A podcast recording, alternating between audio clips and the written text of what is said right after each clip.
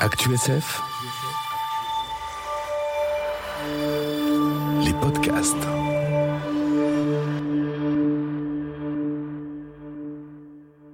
Merci de nous avoir rejoints euh, sur ce Magic Mirror euh, de la place des Vosges. On va s'intéresser à une thématique euh, qu'on explore, qu'on n'explore pas pour la première fois.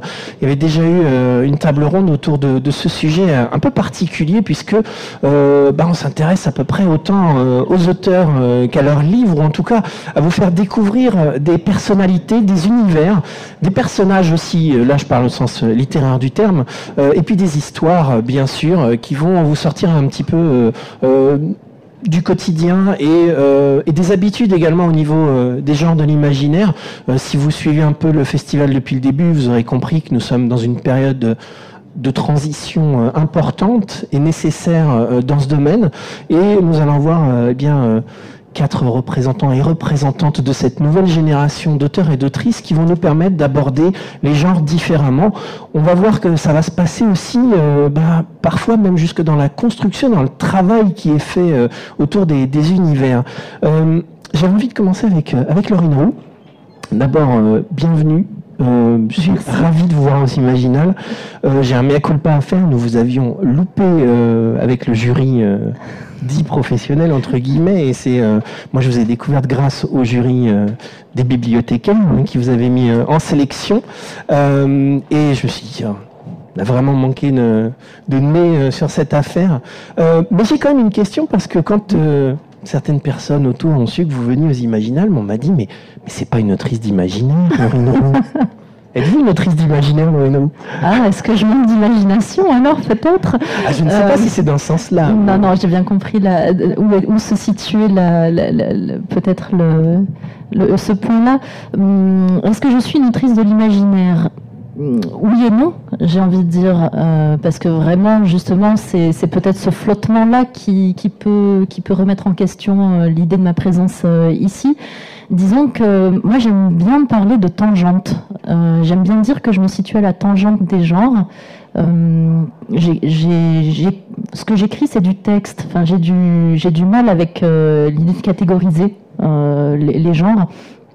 J'écris des histoires et il se trouve que parfois les histoires que j'écris nécessitent que je fasse des incursions dans le fantastique, euh, dans le dans le post-apocalyptique. Euh, en l'occurrence pour le pour le sanctuaire, euh, c'est qui est sur les qui est sur l'écran.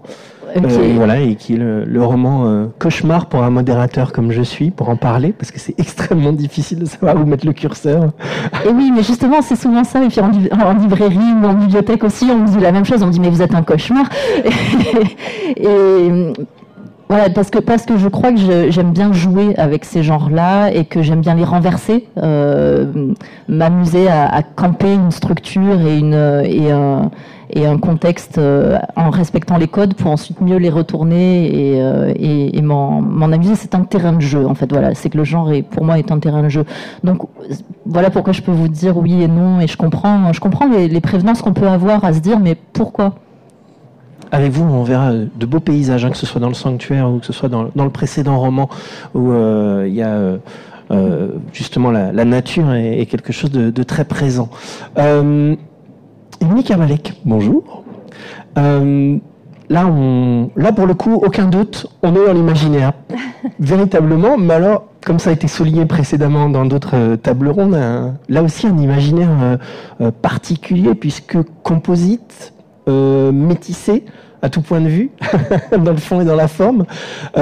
Quitter les mondes d'automne, c'est un roman où il y a un mélange des genres, sais pas si l'expression vous, vous convient.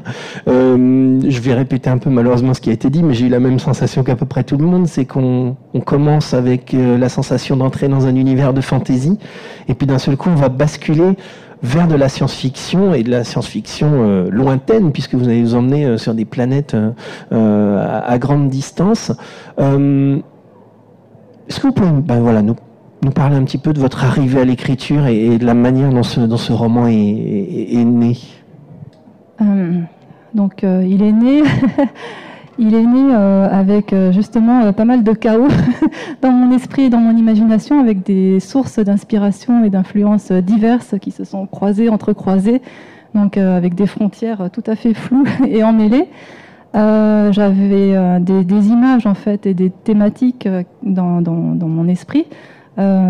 J'avais ces, images en fait de, de princesses de l'ancien temps japonais avec donc des références à, une œuvre littéraire japonaise euh, ancienne, classique, euh, le du Genji, j'en ai déjà parlé pas mal. Et euh, j'avais aussi cette histoire, de, cette notion de transmission euh, générationnelle de, mémoire, de la mémoire, et ça s'inscrivait en fait dans, dans une perspective plus scientifique, technoscientifique, on va dire. Donc c'était plutôt dans un cadre de science-fiction. Et puis j'avais envie aussi d'un voyage, d'un vrai voyage initiatique et, et spatial, euh, géographique et spatial, et culturel aussi. Donc tout s'est mélangé, tout s'est amalgamé, et puis ça a donné euh, cette euh, chose. J'ai commis cette chose. Oh, un, très, très beau, un très très beau roman et un, grand voyage. Un peu, hybride. Oui, c'est vrai. Mais voilà, moi, moi j'ai trouvé ça vraiment très très intéressant, et justement il y, a, il y, a, beaucoup pour le lecteur, même beaucoup de pistes de réflexion sur ces aspects-là. littérature jeunesse maintenant avec Cordélia. Euh, on va euh, s'intéresser euh, bah, à l'éveil de la sorcière, mais on parlera aussi de l'enfant vampire également au cours de, cette table ronde. D'abord, pour, pour quel âge ces romans qui paraissent chez Scrinéo alors, je dis souvent l'éveil des sorcières plutôt à partir de 10 ans. Après, bon, ça dépend toujours du niveau de lecture des enfants. Alana et l'enfant vampire, je dis plutôt à partir de 12 ans. Mais encore une fois, c'est des on dit parce qu'il faut dire un âge, mais. Euh, ce sont, euh, alors ce sont des romans euh, fantastiques plus que de fantasy, ou on pourrait peut-être plus dire fantasy urbaine éventuellement, si vraiment on veut affiner le, le, genre. On est en tout cas dans notre monde tel qu'il est, avec l'intervention de personnages qui sont surnaturels. Dans l'éveil de la sorcière, c'est une collégienne hein, qui découvre un beau jour bah, qu'elle a des pouvoirs Jusque-là, c'est finalement assez classique, sauf que ça ne l'est pas du tout finalement. Euh, ce, n'est pas un pouvoir euh, euh, qui va l'emmener dans une quête particulière, c'est autre chose que vous cherchez à nous raconter, Cordélia. Oui, effectivement. et d'ailleurs, c'était un peu parfois délicat à présenter à des éditeurs, puisqu'il est un peu entre deux genres, dans le sens où on est sur du fantastique. Enfin, il y a des sorcières, évidemment, de la magie, euh, un balai volant.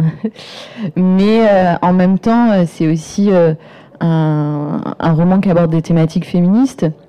Et en fait, presque, il n'y aurait pas eu de magie. Disons que l'histoire aurait pu quand même exister d'une autre manière.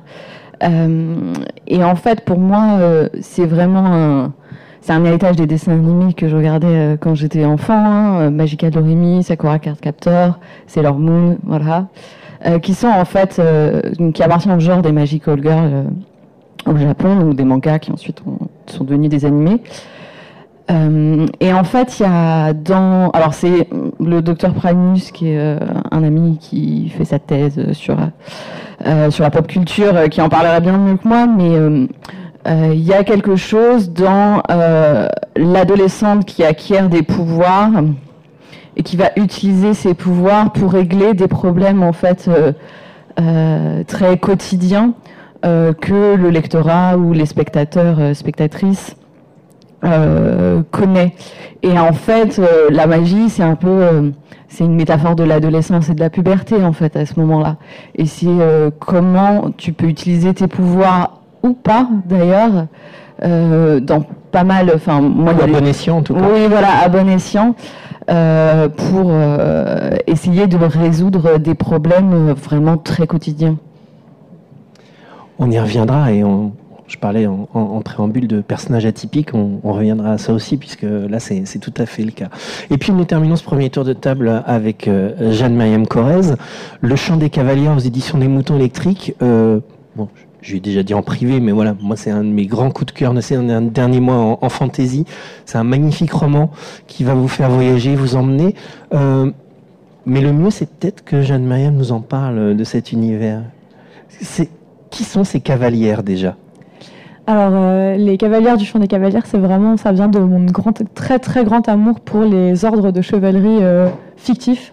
Enfin, pas réels, parce que je pense que je me suis jamais penchée sur historiquement ce que c'était, enfin s'il y avait eu pu avoir ce genre d'organisation, mais vraiment les Chevaliers d'émeraude de Anne Robillard, pour ne citer que, ou j'en ai parlé à la dernière table ronde, mais la prophétie des magiciens de Hélène Breda que j'aime énormément et qui m'a beaucoup beaucoup inspiré pour le chant des cavalières, clairement. Euh, et euh, où c'était euh, des et j'aime énormément les histoires de jeunes filles qui se font passer pour des mecs pour rentrer dans des ordres de chevaliers. Bon après ça c'est personnellement c'est aussi un voyage que je, on va dire que je vais avoir eu. Et mais là je voulais aussi avoir une histoire avec beaucoup beaucoup de personnages féminins, mettre un peu, enfin peut-être tacler un petit peu des romans que j'avais lus et que j'avais aussi aimé, hein, mais ou d'autres que j'avais moins aimé où il y avait que des mecs on va encore parler du tome 2 des Même pas morts de Jaworski, mais voilà, il n'y a que des hommes dans un, dans un tome de livre où il n'y a que des, que des mecs, c'est juste pas possible. Euh, enfin, c'est juste pas possible, on va dire, dans la vie de tous les jours. On peut pas ne croiser que des hommes, ou alors il fallait que en, en manif mascu euh, toute sa vie, quoi. Mais bon, c'est un peu dommage. Et, euh, et, le, et du coup, je voulais qu'il y ait vraiment beaucoup, beaucoup de personnages féminins. Donc mon ordre de, de, de, chevalier est devenu un ordre de chevalière, donc de cavalière, parce que euh, j'ai un peu fait d'équitation et j'avais un peu cette culture-là, et je voulais que ça rende la chose très, très, concrète et très physique avec les dragons, que ce soit vraiment très matérialiste. On y reviendra à ça. Les dragons sont très matérialistes, clairement, dans cette, dans cette histoire. Ils sont pas très magiques. Et, euh, euh, et, donc, euh, l'idée, c'était d'avoir vraiment un, ordre, enfin, pour justifier entre guillemets le fait d'avoir que des femmes, bah, j'ai fait passer les personnages masculins et les hommes dans cette société-là au second plan. Donc il y a trois personnages masculins, il y a trois hommes, et après il y a que des femmes. Et donc elles dirigent tout, elles font tout, elles font les, donc elles font celles qui font les coups de pute, c'est elles qui font, pardon, mais enfin c'est elles qui font les coups bas, c'est elles qui font les, c'est elles qui, qui, manipulent, c'est elles qui font, enfin voilà, elles font, elles, elles, prennent la première place des personnages. Il n'y a que des personnages féminins parce que aussi ça me paraît très difficile d'écrire un personnage féminin intéressant s'il n'y en a qu'un. Et on peut jamais représenter 50% euh, de l'espèce humaine, on va dire, euh, pour, une pression un peu éculée, mais voilà, euh, pour, avec un seul personnage ou même en avec deux ou trois. Quoi. Il y a besoin d'avoir un panel. Donc moi j'ai fait un panel immense. J'ai fait que ça et j'ai gardé que trois mecs. Laurent le, roman dont je parlais, euh, qui a été euh, sélectionné euh, pour le, prix des bibliothécaires, c'est, alors je vais essayer de pas me tromper dans le titre, Une immense sensation de calme, c'est ça Qu'on peut retrouver aujourd'hui aux éditions du Sonneur en grand format et désormais en poche chez Folio. alors là, pour le coup, pour moi, il n'y avait aucun débat, c'est un roman de fantaisie. dans une Russie réinventée, oui, euh, et qui nous emmenait euh, dans des paysages grandioses, dans des forêts, à travers une quête euh, très particulière. comment est né ce, ce, livre et comment avez-vous eu envie de nous emmener dans ce voyage si particulier? Alors, Ce livre, il est né sur une plage, sur une plage en Bulgarie, au bord de la mer Noire, euh, où euh, j'ai été emmenée pendant des vacances par des amis bulgares euh, qui, m'ont dit oh, bah, Tu verras là-bas, il y a, une, plage complètement sauvage, on n'y accède que par qu'à pied. Et là-bas vivent des gens de manière un peu hippie, un mois, deux, parfois six au bord de l'eau, à pas faire grand-chose, à vivre dans les bois. Euh, il y a une petite gargote où on mange du poisson, on boit du raki, de la bière. Enfin, c'est. Et puis on s'est posé là un jour, deux, une semaine, et puis un peu plus, et à pas faire grand-chose justement, à juste regarder la mer. Euh, lire, euh, poser ses pieds dans le sable, puis sentir tout ça. Et au fur et à mesure, il y a quelque chose d'assez étrange qui s'est passé sur le, au niveau de la perception du temps, un allongement de la perception du temps très, euh, très agréable.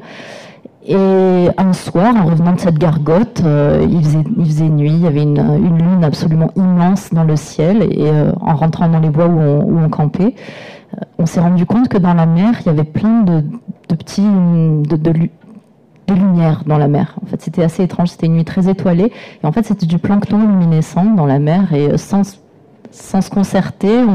On, s'est tous déshabillés, puis on a couru, euh, on a couru euh, dans l'eau.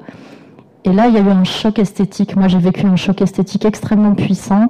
Le fait d'être euh, dans cette eau primordiale où le ciel répondait à la mer et il n'y avait plus de distinction entre les éléments. Et nous, on était avec la nudité aussi du, corps dans, cette eau et puis avec ce ciel immense moi, j'ai reçu un choc terrible et puissant, esthétique et à la fois presque un peu métaphysique, de, l'ordre d'une sensation d'appartenir à un grand tout, de se confondre avec les, avec les éléments.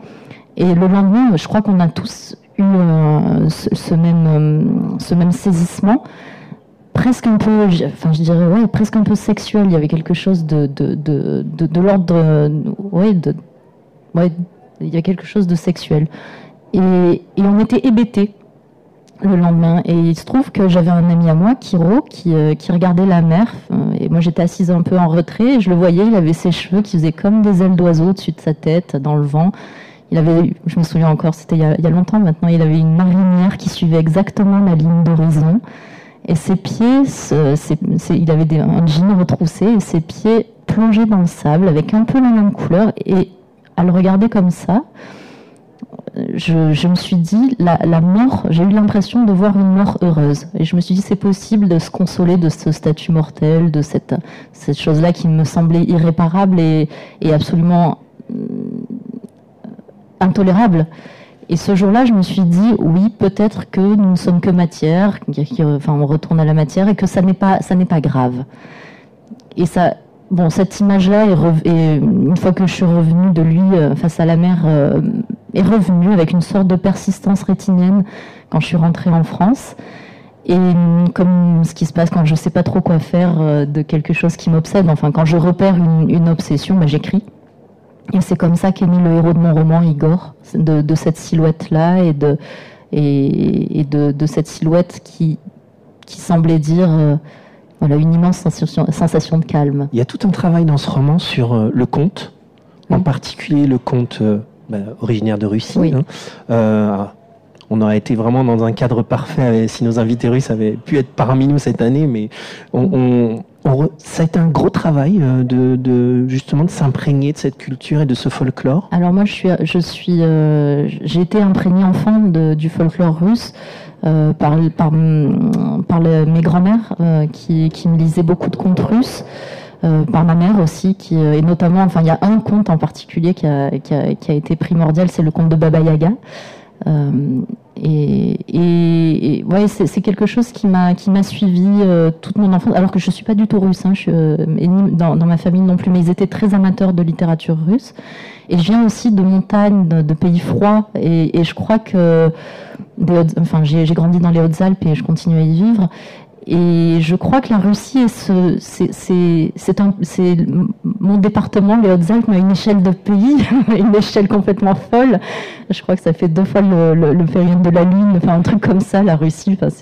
et, et, et, que j'ai fantasmé beaucoup, oui, cette, cette, terre de l'Est, du grand froid. Et, finalement, quand euh, j'ai fini de l'écrire, une immense sensation de calme, je me suis dit, mais je n'ai fait que parler de mes montagnes d'enfance. C'était... Euh, et ça n'a pas été un gros travail ni d'enquête, ça, a été un travail de, songe. J'ai beaucoup songé, j'ai beaucoup contemplé, j'ai beaucoup regardé de, de, cinéma russe en revanche. Émilie Kerbalek, puisque Laurine parlait de ses origines, euh, si vous le permettez, on va parler un peu des vôtres. Euh, quitter les monts d'automne euh, et donc dans un univers qui rappelle, là on était en Russie, là c'est le Japon maintenant. Euh, mais là, pour le coup, ce sont vraiment vos origines, le Japon. En partie, en tout cas. Oui, euh, oui, je suis née là-bas. J'ai une maman qui est japonaise. J'ai passé mon enfance et donc, euh, comme Kaori qui quitte les monts d'automne, j'ai quitté le Japon à l'âge de 6 ans pour venir en France. Ensuite, j'y suis retournée. J'ai passé une partie de mon adolescence, mais effectivement, il y a donc il y a cette euh, partie. Euh, Donc il n'est pas surprenant de retrouver cette influence dans votre travail d'écrivain. Alors euh, on m'a déjà posé la question. donc je, je, peux puiser mon, mon, inspiration un petit peu partout. je n'écris pas forcément des choses qui s'inscrivent dans une influence japonaise ou, ou asiatique, même s'il est vrai que je me sens des affinités quand même avec les cultures, certaines cultures asiatiques. Mais pour quitter le monde d'automne, oui, effectivement, en effet, j'ai vraiment j'avais besoin de, recréer euh, cet univers un petit peu euh, japonisant. J'avais besoin de m'y replonger.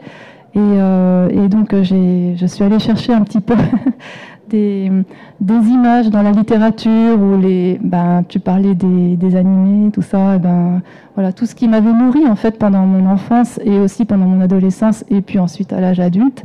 J'ai fait un amalgame de tout ça pour ensuite et mes propres souvenirs, ma propre expérience pour, euh, pour créer ces mondes d'automne. et cette planète, voilà, Tassaï.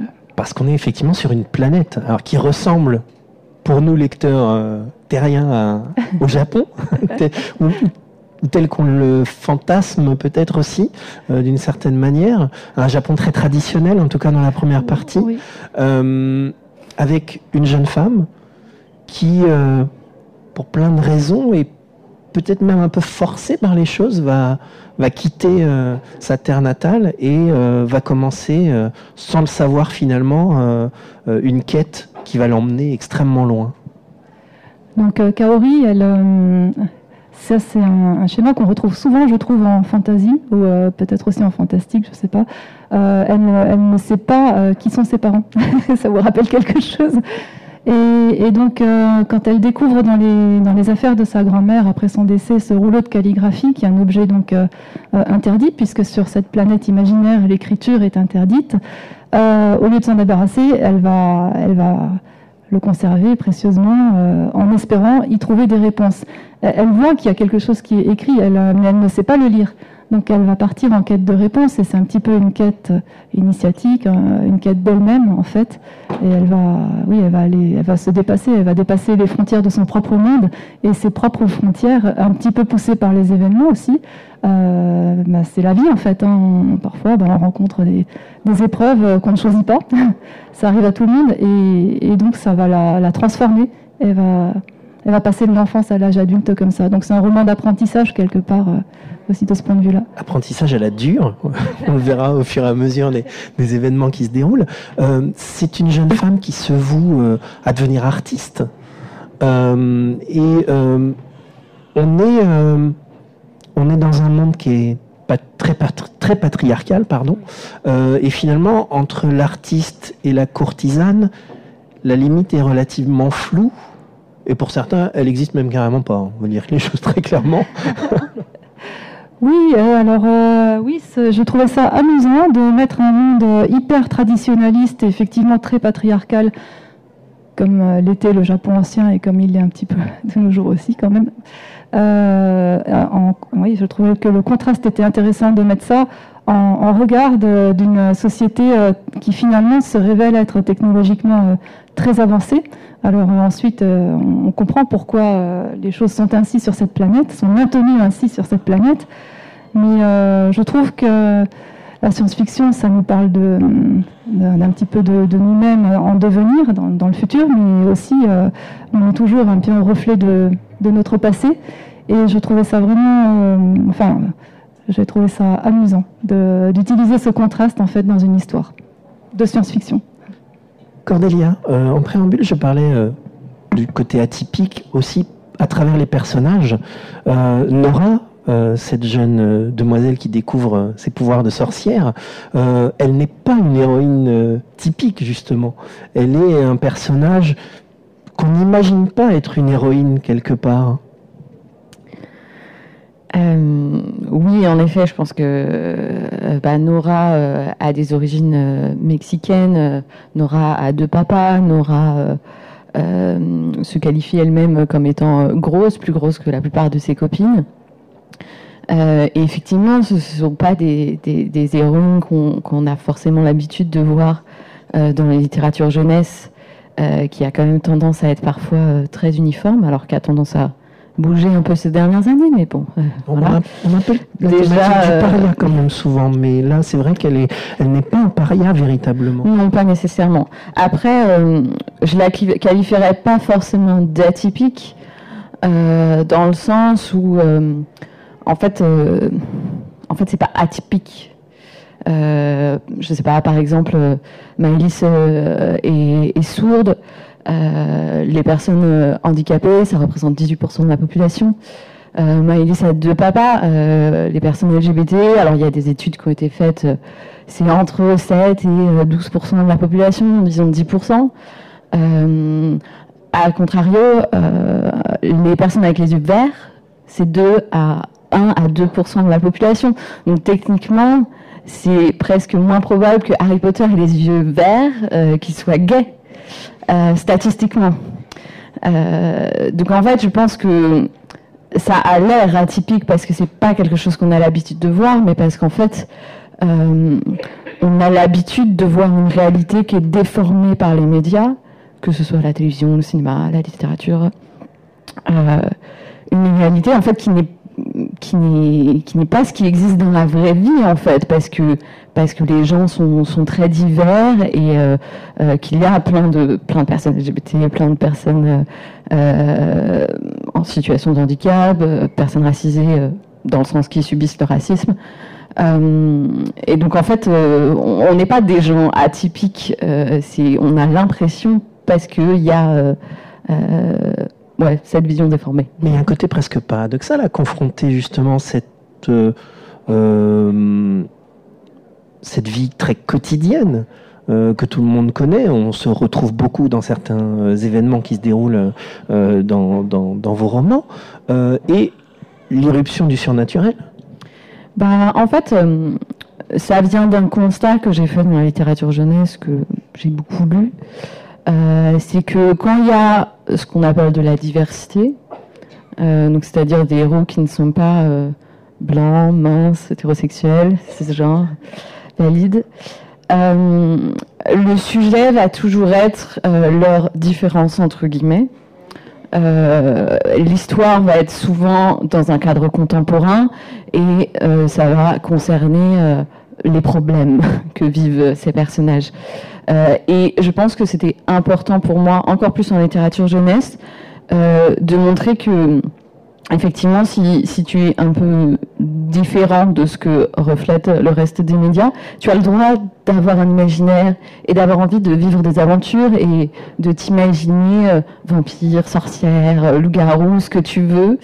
Euh, et oui, ces personnages-là ont le droit de vivre des aventures autres que euh, oh là là, les gens me discriminent. Voilà. Après, ça ne veut pas dire que ces histoires n'ont pas le droit d'exister, elles sont très importantes et on peut aussi les montrer dans un cadre fantastique, c'est pas exclu. Euh, mais je pense que c'est important qu'il y ait les deux et je trouve que ça manque. En tout cas, c'est euh, effectivement c'est très intéressant de, de, lire cet univers où les, les, agressions existent, mais il y a aussi la sensation que si Nora a des problèmes, par exemple avec les garçons de sa classe, alors c'est parce qu'elle est une fille, ça, c'est un point euh, net. Mais c'est pas parce qu'elle aura deux papas, c'est pas parce qu'elle aura forcément de l'embonpoint. C'est pas, c'est pas forcément sur ces aspects-là que vont venir euh, euh, les, moqueries ou, les problèmes. C'est ça. Enfin, ça peut, mais c'est pas forcément que ça. C'est pas forcément une obligation. Bon, pour le coup, Nora a parfois des remarques sur son poids. Euh, et elle-même d'ailleurs, elle le dit dans l'histoire, elle est, elle est pas bien capable de savoir si c'est, est-ce que c'est, on m'embête parce que je suis une fille, est-ce que c'est euh, parce que je suis la plus grosse de la classe. Elle n'est pas capable d'identifier parce que c'est pas forcément euh, formulé de cette manière-là. mais par exemple, Maëlys, qui est sourde, a quasiment aucun moment, je pense que c'est une, question. Alors on voit qu'il y a que, parfois euh, ça peut être compliqué, qu'elle a besoin d'une aide éventuellement en classe. voilà, il y a des choses qui sont montrées. Euh, mais par exemple, il n'y a, pas de scène où elle, elle est victime d'insultes euh, vis-à-vis de ça. Donc, je pense qu'il fait un, peu de tout. Quoi. Jeanne Corrèze, parlons enfin de ces dragons. Parce que c'est quand même un élément fondamental du chant des cavalières. et plus peut-être même encore que les dragons, c'est la relation entre ces cavalières et leur monture. Euh, est-ce que vous pouvez voilà, nous, parler de ce lien euh, euh, très particulier? Alors, je peux en parler. Je ne sais pas si j'en ai beaucoup parlé dans le roman. ah, moi, je trouve quand même. Ah, ça va peut-être pas, peut-être pas autant que Naomi Novik quand elle écrit le cycle téméraire, par exemple, où c'est vraiment euh, euh, très. Il y, a, un lien euh, encore plus fort, peut-être, entre les, cavaliers et, les montures. Je l'ai pas lu. Mais je trouve quand même qu'il y, a, voilà, il y a quelque chose. Il y a, il y a une forme de complicité. Et en plus, par rapport à votre héroïne, je trouve qu'elle a presque plus de complicité avec le dragon qu'elle n'en a avec ses congénères. Mais c'est, enfin, je vais encore spoiler mon bouquin, hein, mais euh, pas, trop, pas, euh, trop. mais bon, je, pense qu'on peut dire que peut-être que c'est la relation la plus honnête qu'elle a euh, avec avec autour d'elle, on va dire. c'est vrai que moi, je voulais pas trop. Enfin, en fait, c'est peut-être parce que j'étais un peu entre les deux et je voulais pas aller complètement dans l'univers. Enfin, je voulais un univers de medieval fantasy, hein, c'est sûr, mais je voulais pas aller complètement dans un truc hyper magique, hyper euh, où la magie était euh, au cœur du récit, euh, mais, euh, que, mais que ce soit un petit peu moitié-moitié. Donc les dragons existent, mais en même temps, dans le texte, dans l'univers, il y a, à part les humains et, les chèvres, parce qu'il y, a des chèvres aussi dans l'histoire, c'est des seuls mammifères, et après il n'y a que des oiseaux. Donc on va dire que de façon naturaliste, l'univers fonctionne avec, ben, il n'y a, a, que des oiseaux et des reptiles. Donc des coups des, dragons griffons un peu, un peu à cheval, ça pourrait tenir. Et je voulais vraiment un peu cette approche un peu naturaliste de, des dragons parce que peut-être quand j'étais jeune, j'étais hyper fan de euh, cette collection euh, de dragonologie, là, les livres avec les petits machins à tirer et tout. Et c'était trop bien. Et ça, c'était ma, ma, vie quand j'étais petit. C'était, enfin, je pense qu'on pouvait pas, je pouvais pas rêver plus, meilleur métier. Et j'en ai beaucoup cherché les dragons. Après, j'étais genre, bon, on va peut-être écrire des livres maintenant parce que ce sera peut-être plus rapide. Je vais pas renoncer, mais ce sera plus efficace, on va dire, pour en voir. Et je voulais, et c'est vrai que je sais que ça a été un reproche pour le livre parfois de dire qu'ils servent vraiment de poney, quoi. C'est, euh, elles vont d'un endroit à un autre avec et tout. Et je suis genre, bah ouais, mais dans la vie de tous les jours, euh, les gens, les chevaux, ce sont des outils. Et effectivement, du coup, je vois pas pourquoi les dragons, parce que ce sont des dragons, essentiellement, ils seraient euh, exemptés d'être des outils pour un ordre qui est un ordre avec des enfants soldats. Hein. Donc le problème, il est peut-être plus, moi, pour moi, le problème était plus là que dans les dragons. Mais bon, chacun ses priorités. Hein. Enfin, il y a pas de souci. Hein. et du coup, c'est vrai qu'ils sont, c'est vrai qu'il y a un lien fort. Elles ont, je pense, un prochain sur lequel je travaille, ce sera plus mis en avant, parce que c'est vrai que je me suis peut-être un peu privée aussi. Donc il y a, y, y a, un lien fort, elles ont une cérémonie où qui est assez important. Euh, c'est pas vraiment dans le bouquin, mais euh, clairement ce serait pas impossible. C'est vraiment pour toutes les femmes, donc qu'elles soient 6 ou trans, euh, peuvent avoir un dragon. Il n'y a pas de, c'est pas lié. Enfin, elles ont un petit délire sur leurs règles et tout, mais euh, il y a aussi des tas de cavaliers qui vont dire c'est pas si important que ça, et c'est pas ce qui définit une femme, hein, parce que c'est très important pour moi que on soit pas sur un, un discours terse. Hein. Euh, et, euh, et, du coup, elles ont, un, lien fort. Elles peuvent un peu, enfin, c'est à la limite de la télépathie, mais c'est pas non, on n'est pas dans les dragons de perles. Hein, euh, enfin, elles ont pas, ils ont pas, parce que ce sont des animaux, quoi. Parce que les dragons sont des animaux, donc ils n'ont pas. ça veut pas dire qu'ils pourraient pas communiquer, avoir un langage, hein, mais c'est le en tant qu'être humain, elles ne peuvent pas participer, elles ne peuvent pas le, elles peuvent le comprendre avec leur code d'être humain, mais elles ne peuvent pas échanger avec des mots, voilà. Donc, ou avec des images d'ailleurs, parce que je suis pas forcément dans la, je suis pas encore penchée sur comment les oiseaux ou les reptiles percevaient le monde, mais de façon très différente de nous, c'est certain. Et du coup, elles ont euh, peut-être plutôt, euh, elles ont un lien fort et en même temps, je voulais qu'il y ait cette différence et que ce soit un lien qui soit un peu volontaire aussi. Donc c'est pas seulement elles ont besoin d'eux, elles ont envie d'être avec eux. C'est un choix d'avoir ces dragons aussi. Et donc c'est pour ça, enfin, ça tourne autour de ça pour Sophie, c'est est-ce qu'elle a envie ou pas finalement d'avoir ce dragon? Et donc son dragon est un peu particulier à cause de ce choix qu'elle n'est peut-être pas capable de faire. Alors Sophie, c'est un personnage aussi particulier parce qu'on a vu jusque-là euh, des héroïnes qui sont euh, face à un destin, certes, mais ou des situations du quotidien, etc. Sophie, alors elle, c'est une demoiselle d'une indépendance dès le départ. Euh, elle débarque dans cet ordre et elle a envie de mettre des coups de pied partout, de repousser tous les murs, de surtout respecter aucune règle et, aucun, euh, aucun conduit. c'est vraiment c'est une rebelle. Alors c'est marrant parce que moi j'ai aussi eu le retour de elle fait rien et elle prend aucune décision et c'est relou et, euh, et elle est un peu enfin elle est un peu euh, mou du genou quoi. Euh, je pense qu'elle est à cheval sur ça, elle est toujours un peu à cheval sur les choses. Euh, elle cherche. ouais, de questions de genre aussi après dans le prochain livre, elle va se chercher aussi sur ça. ça se cherche dans toutes les situations. Elle euh, pour moi, elle avait à la fois, elle avait des envies d'action, elle voudrait changer les choses, elle voudrait euh, réussir, enfin, elle, accomplit certains, certaines choses, certains faits que d'autres n'ont pas fait avant elle, hein, parce qu'on est quand même dans un roman de, de fantaisie un peu classique. Hein. Mais en même temps, pour moi, c'était, elle est, euh, son, sa caractéristique principale, c'est qu'elle veut faire plaisir aux gens. Elle veut que les gens qu'elle considère comme étant importants dans sa vie, à tort ou à raison, hein, parce qu'il y en a qui, euh, qui, ne sont pas, qui ne méritent pas cette confiance, on va dire.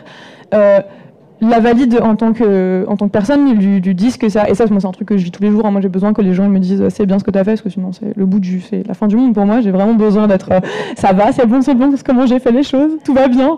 Et, euh, et, du coup, mon personnage, pour le coup, ça, c'est la partie de moi qui est la plus présente dans Sophie, je pense. C'est ce côté. Euh, c'est la volonté d'être d'être dans la validation par ses pairs. Et pour moi, c'est son chemin, c'est ça. C'est d'arriver à arriver à la, mais à la fin du roman, hein, à dire mais euh, je vais me valider moi-même et euh, on verra après si la vôtre a de la valeur en fait parce que euh, le regard des autres est pas automatiquement véritable sur qui on est parce que déjà ils n'ont pas accès à nos pensées intérieures ils n'ont pas accès à nos motivations profondes et, par ailleurs ils sont pas toujours bien intentionnés et donc c'est pas je pense que je me dis ça comme ça, mais je ne l'applique pas dans la vie de tous les jours. Hein. Je dis ça de façon lointaine, hein, parce que je fais jamais ça. Mais il ne faut pas se laisser juger par les autres euh, en permanence, comme s'ils avaient, ils avaient raison sur nous, alors qu'ils ne nous connaissent pas autant que nous on se connaît. La relation de Sophie avec son dragon, elle a un miroir qui est la relation avec son mentor, sa mentor, mentor qu'elle n'a pas choisi, mentor qui ne l'aime pas, on va dire les choses très clairement. et qui fait que la relation, qui devrait être une relation d'apprentissage et, finalement de transmission, euh, se déroule extrêmement mal. Est-ce qu'il faut que je parle des problèmes avec ma mère maintenant ou... Ah bah on est dans le sujet de la table ronde. Euh, alors, oui, c'est vrai que le personnage d'Eliane et euh, sa relation avec euh, Sophie, c'est vraiment pas la relation de mentor qu'on a dans bah, le, pour le, la prophétie des magiciens entre Léna, l'héroïne, et son père adoptif, carrément. et j'ai perdu son nom évidemment maintenant que je veux le citer, non c'est pas grave. Et et je pense que je voulais pas, je j'étais pas dans la possibilité quand j'ai écrit le livre, parce que moi j'écris euh, tel que je ressens les choses euh, le jour même, et donc euh, six mois plus tard j'ai évolué et déjà je, referais pas le même livre maintenant. Enfin donc c'est clairement comment moi je, vais que là où ma psychologie du moment me permet d'aller, on va dire. Et vraiment c'était, je voulais, je pouvais pas aller à une, relation de confiance entre elles deux et à une relation vraiment bénéfique de mentor parce que je ne sais pas si c'est nécessaire d'avoir des mentors dans la vie euh, à qui on se remet totalement pour exister. Je pense qu'il faut prendre ses. Enfin, et euh, déjà parce qu'une seule personne ne peut pas avoir de réponse sur tout, bien sûr. Et aussi parce que euh, ça, me permettait quand même d'être un tout petit peu dans le. La,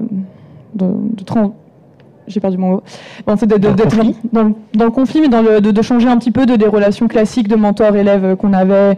Il y a une très belle relation comme ça dans le cycle de Sif euh, qui est euh, superbe, mais moi je voulais pas être, enfin comme j'étais déjà assez classique avec euh, mes épées magiques, les reines légendaires et tout ça, il fallait que je sorte un peu quand même du carcan quoi.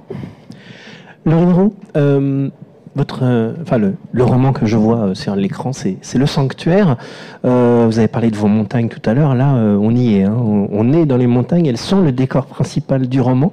alors, comme c'est un roman dont il est très difficile de parler, je vais vous laisser le, planter le décor justement et, nous dire ce que vous, vous voulez. Ah oui, hein, oui, non, je peux en dire quelques mots. Euh, le, le, roman, en fait, c'est l'histoire d'une, famille qui s'est réfugiée dans, dans des montagnes suite à une pandémie qui a décimé euh, la quasi-totalité de l'humanité, une pandémie qui est transmise par les oiseaux. Je, je, vous jure, c'est pas ma faute tout ce qui s'est passé ensuite parce que je l'ai écrit en 2017. Et c'est pas comme dans le chant des cavaliers, les oiseaux ils sont pas sympas du tout. Non, les oiseaux sont pas très sympas. Et bah, le papa les attaque avec euh, lance-flamme qui l'alimente avec des, de l'essence qui va rapiner dans les, euh, dans les, dans les vallées. Et donc c'est le père qui a senti le vent tourner, qui a eu le flair de se dire bon bah j'embarque tout le monde euh, avec moi dans ces montagnes. Et lui il est très heureux d'avoir embarqué tout le monde et de vivre dans ce huis clos à ciel ouvert ça lui va très bien. C'était quelqu'un qui n'était pas forcément à l'aise avec les, avec les autres. Euh, et il a, ses, euh, il a ses femmes pour lui, euh, sa, sa, femme, sa fille. Puis il y a une autre fille, qui, un autre enfant qui naît dans, dans ce sanctuaire, puisqu'il s'appelle ce lieu le, le sanctuaire. Et seule, elle s'appelle Gemma, donc c'est une petite fille du sanctuaire qui est aussi bien la fille de, de la montagne, des terriers, des, des ruisseaux que, que de ses parents. C'est une, très bonne chasseuse. Elle, euh, elle, euh, elle chasse à l'arc, euh, elle dégomme les oiseaux. Et son papa est très très fier. Et elle, elle aime beaucoup son papa. Elle, elle dans une, une relation très fusionnelle. Et il lui interdit absolument d'aller outre les limites du sanctuaire sous peine de rencontrer des hommes qui sont revenus à l'état de nature et voir anthropophage. Enfin, c'est des choses qui laissent planer. Euh, et donc, tout le monde reste à l'intérieur du sanctuaire. La mère est très nostalgique du monde écroulé. Elle, chante euh, au sens, euh, au sens de, elle, pleure le monde, ce monde-là, ce monde-là fini. Elle, elle écrit des, des, un registre pour ses filles, pour plus tard, pour leur, expliquer un petit peu ce qu'était le monde. Et, au cours d'une chasse, d'une chasse euh, d'un aigle, Gemma va franchir la montagne, aller au-delà de la montagne dans, dans une zone qu'elle n'a jamais, euh, jamais visitée. Et elle va se rendre compte qu'en fait, l'aigle qu'elle pourchasse euh, appartient à un homme, un homme qui touche cet oiseau et qui ne meurt pas. Et à partir de là, toutes ces certitudes et tout le monde qu'elle a construit vont vaciller et la confiance qu'elle a dans la parole sacrée de son père va vaciller et chanceler. Je parlais du conte pour une longue sensation de calme. là, on est dans la fable avec le sanctuaire Oui, je suis assez attachée à, l'oralité de la littérature, à l'origine orale de la littérature, à l'histoire, tout simplement, au plaisir de l'histoire. Et peut-être aussi à, ce que l'histoire peut, formuler au-delà d'elle-même, enfin le côté un peu parabole. Et oui, ça peut peut-être procéder de ça. Il y a beaucoup de, il y a beaucoup de paroles euh, transmises dans ces, deux, romans qui sont intégrés au récit, qui font partie même du récit. Il n'y a pas de dialogue, mais il y a beaucoup de discours directs qui sont en italique, mais fondus dans le, dans le récit. Oui, peut-être, je ne sais pas si ça procède de ça. ah, mais c'est euh, un univers qu'on imagine être post-apocalyptique d'une certaine manière. Euh, on verra si euh, c'est le cas euh, ou non. Et on, avance dans, ce, dans cet univers à, travers les yeux de, de cet enfant. et finalement, on découvre ce sanctuaire et ses règles à travers elle. c'est vrai qu'on est, on est prisonnier d'un regard en tant que lecteur. Oui, c'était ça qui m'intéressait, c'était travailler ce point de vue interne euh, à travers les yeux de Gemma, une petite fille. Et puis ce qui m'intéressait aussi, c'était une narration à la première personne d'une enfant. Euh, de travailler des rythmes, des rythmiques d'enfants, de, une énergie enfantine. moi, je, vis avec mes, enfants autour de moi et j'écris avec des enfants autour qui piaillent, qui jouent, qui, qui chahutent. Et, plutôt que de trouver ça ennuyeux ou de leur dire bah, ça suffit, taisez-vous, enfin moment écrit, euh, j'avais envie de m'en nourrir et de me dire bon ben voilà ça va venir euh, euh, charpenter mon écriture et donc je, ça, ça, ça a insufflé quelque chose, enfin de, oui de la chair au personnage de Jima, mes, mes propres filles qui, qui étaient autour de moi. Et, et, une musicalité de la, voix d'enfant. Mais en revanche, on est, on est captif du, regard de Gemma sur ce monde et de son regard très admiratif sur ce père. Euh, là, il y a Oedipe derrière aussi. Émilie Kerbalek, euh, on, l'a dit, on voyage euh, très loin avec votre personnage et, tout, ce, voyage qu'elle va mener. Il y a un travail justement sur cette transition de, l'univers très traditionnel vers l'univers ultra moderne. On est dans l'allégorie du Japon, c'est vrai que ça pourrait être une allégorie euh, du Japon de l'ère euh, Meiji quand euh, il va commencer à s'ouvrir à la modernité venue d'Occident. Mais j'ai pas consciemment pensé faire une allégorie du Japon de cette, de cette époque-là. je pensais plutôt au, contraste justement entre un monde traditionnel et un monde ultra moderne. Mais oui, on, pourrait le lire comme ça, c'est vrai. Il y a un élément important. Alors, c'est vrai qu'on avance un peu dans le roman quand on en parle, mais c'est euh, la présence des intelligences artificielles euh, dans la partie science-fictive. Euh,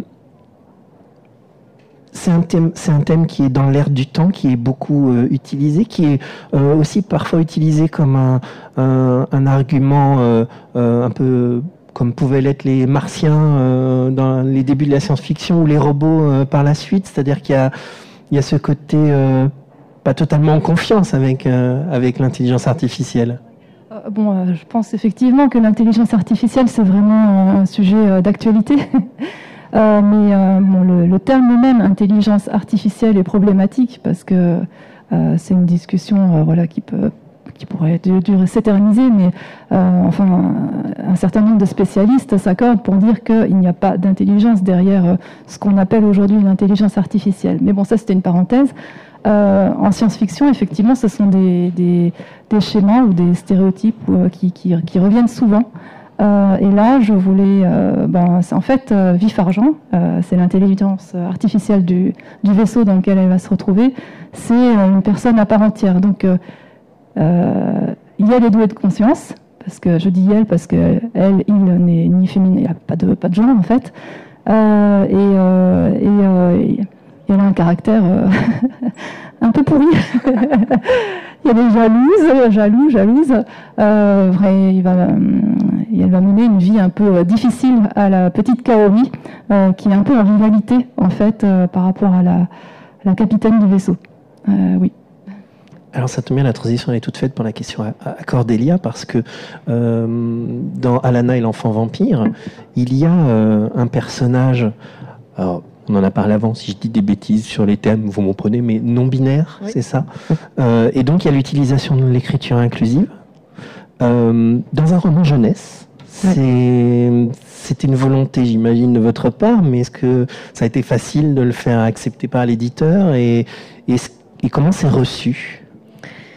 Alors pour une petite histoire, euh, au départ, euh, Oli, donc le, personnage euh, qui se pose des questions sur son genre, je, Yael va se rendre compte qu'elle est qu'elle est non binaire au, bout d'un moment, mais le personnage est en questionnement surtout dans son dans, dans ce dans ce livre et on peut imaginer ce qu'elle devient après plus tard. et à la base, il n'y avait pas le pronom Yael. Euh, en fait, euh, le, personnage exprimait euh, ses questionnements, mais il n'y avait pas de, changement de pronom parce que je penserais que ça passerait pas, tout simplement. C'est une forme de censure. Hein, c'était mon premier roman, enfin voilà. donc je voulais introduire ces questionnements-là, mais voilà, le personnage changeait pas de pronom. et en fait, il se trouve que c'est mon éditrice euh, chez Screaming qui m'a dit mais du coup est-ce que tu voudrais pas marquer euh, du coup marquer un changement euh, avec par exemple Ciel et je fais ok t'es d'accord très bien allons-y je bah puisque tu me le proposes je le fais.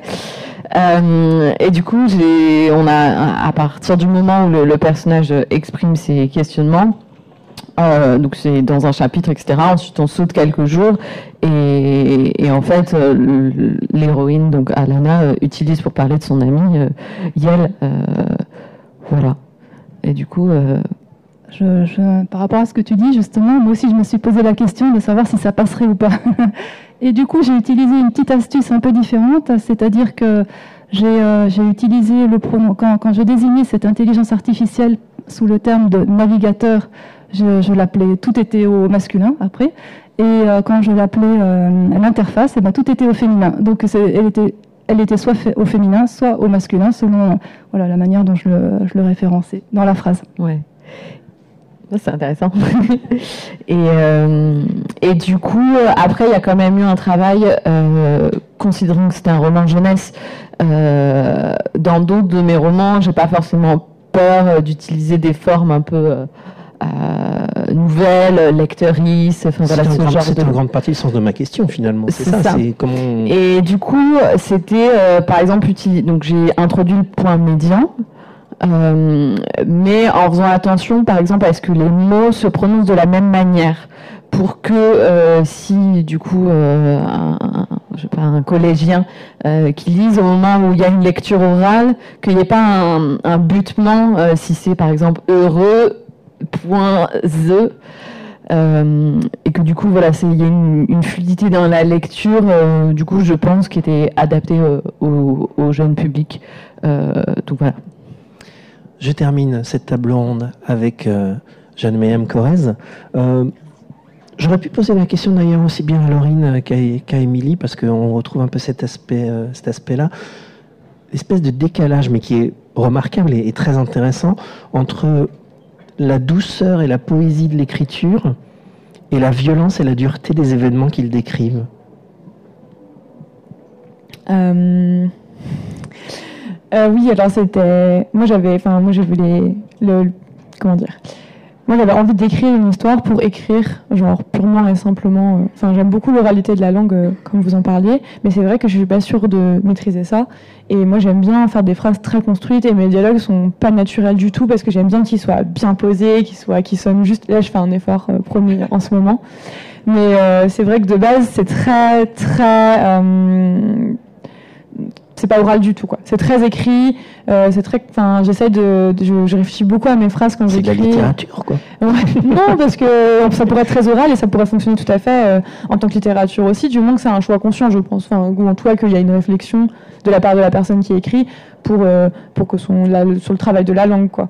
Et, euh, et moi, je voulais, euh, moi, moi j'aime énormément euh, aller chercher des mots qui étaient un peu anciens. Je voulais, je voulais, mm, j'en, avais quelques-uns en mémoire, mais euh, clairement, euh, je suis allée chercher des synonymes, des choses comme ça. J'ai réfléchi à pas utiliser des, des termes qui soient modernes. Donc, euh, j'allais sur, sur euh, CNRTL, enfin le, le site, le, le site de ressources, le site de ressources de CNRS sur la recherche textuelle et linguistique. Euh, c'est ma vie, ce site aussi. Avec Crisco, le site de l'université de Caen qui fait les synonymes, et c'est les, un travail divin, ces gens, incroyable. Je pense que si, je dois dédicacer un livre à quelqu'un, ce sera à ces gens-là, à ces chercheurs-là, chercheurs de la langue au CNRS, euh, qui ont bien besoin de soutien d'ailleurs, parce que la recherche est très menacée en France. Donc euh, voilà, je vous invite à aller voir leur, euh, leur et, et euh, leurs élections du PDG du CNRS actuellement. Et, je sais que je suis allée chercher, enfin, je voulais utiliser du coup des mots, j'allais voir la date d'utilisation des mots pour voir si ça pouvait jouer avec moi, ma période mentale un peu à laquelle je, je faisais référence, on va dire. Sachant que dans le champ des cavaliers, il y a de la poudre, donc on pouvait, je pouvais aller taper jusque dans le 15e, 16e siècle sans trop me poser de questions. Mais euh, voilà, il y avait des. Mais du coup, j'ai appris par exemple que bombarder était déjà utilisé, pouvait déjà être utilisé pour euh, des euh, catapultes. alors que, pas que j'en sois servi dans le roman, mais je l'ai appris quand même. Et c'est toujours utile. Et voilà, enfin des choses comme ça. Et j'ai travaillé plus ça, je pense, que ce qui se passe dans l'histoire. Après, moi, le récit s'impose un peu à moi. Moi, je- j'écris des- des phrases que je trouve jolies et je me dis, il faudrait peut-être que quelque chose se passe. Parce que là, c'est très, très. On est, quand même, on est quand même vraiment sur un quatrième coucher de soleil en un chapitre. Donc, mon éditeur m'a quand même demandé d'en enlever certains. Donc, des fois, les personnages arrivent de nuit parce que vraiment, on m'a dit, tu peux pas arriver à l'aube et au crépuscule en permanence. Ça n'existe pas. Donc, ou alors, il faut que je les fasse se poser quelque part en disant, on va attendre que le soleil se couche, tu verras, ce sera plus joli. Comme ça, au moins, c'est un peu assumé, on va dire. Et, du coup, c'est vrai que je suis plus dans le travail de la langue, je pense, que dans les événements, mais euh, pour la violence, enfin, ou, la, ou en tout cas les choses un peu br- brutales qui peuvent arriver aux personnages, bah, il y a une histoire de guerre. hein. donc, euh, moi, je suis euh, de l'école, enfin, de l'école, enfin, ça fait un peu pompeux dit comme ça, mais de Tolkien, mais enfin, pas dans le sens où on est au même niveau, enfin, voilà, mais je ne dis pas que. Ça viendra, ça viendra. On sait jamais. Mais euh, dans le sens où je, suis, je, je re- je respecte absolument, et je pense qu'elle est fondamentale, sa décision de ne pas décrire les scènes de bataille. Donc il y a très peu de scènes d'action aussi à cause de ça, parce que je refuse de, dessiner, de, de- de décrire des gens qui s'entretuent. Ça ne m'intéresse pas. Euh, je préfère les couchers de soleil. Et, euh, et euh, je voulais. Et du coup, les, les- les batailles sont éclipsées. Il y a, il y a une grosse bataille à un moment, et en fait, il y a deux lettres de deux femmes qui s'aiment. Pour, euh, et euh, c'est juste ça qu'on a pour dire que cette bataille elle a eu lieu et que ça a été terrible. Et j'espère que ça suffit. hein. Enfin, j'espère que ça, que ça rendait ce que je voulais rendre, c'est-à-dire que des fois, même les choses qu'on ne dit pas sont peut-être plus, plus brusques que celles qu'on arrive à mettre en mots, parfois. Et, euh, et bref, enfin, voilà, je peux continuer comme ça très longtemps. hein. Ça tombe bien parce qu'il faut que je parte. Donc, merci beaucoup. C'est la fin de cette table ronde.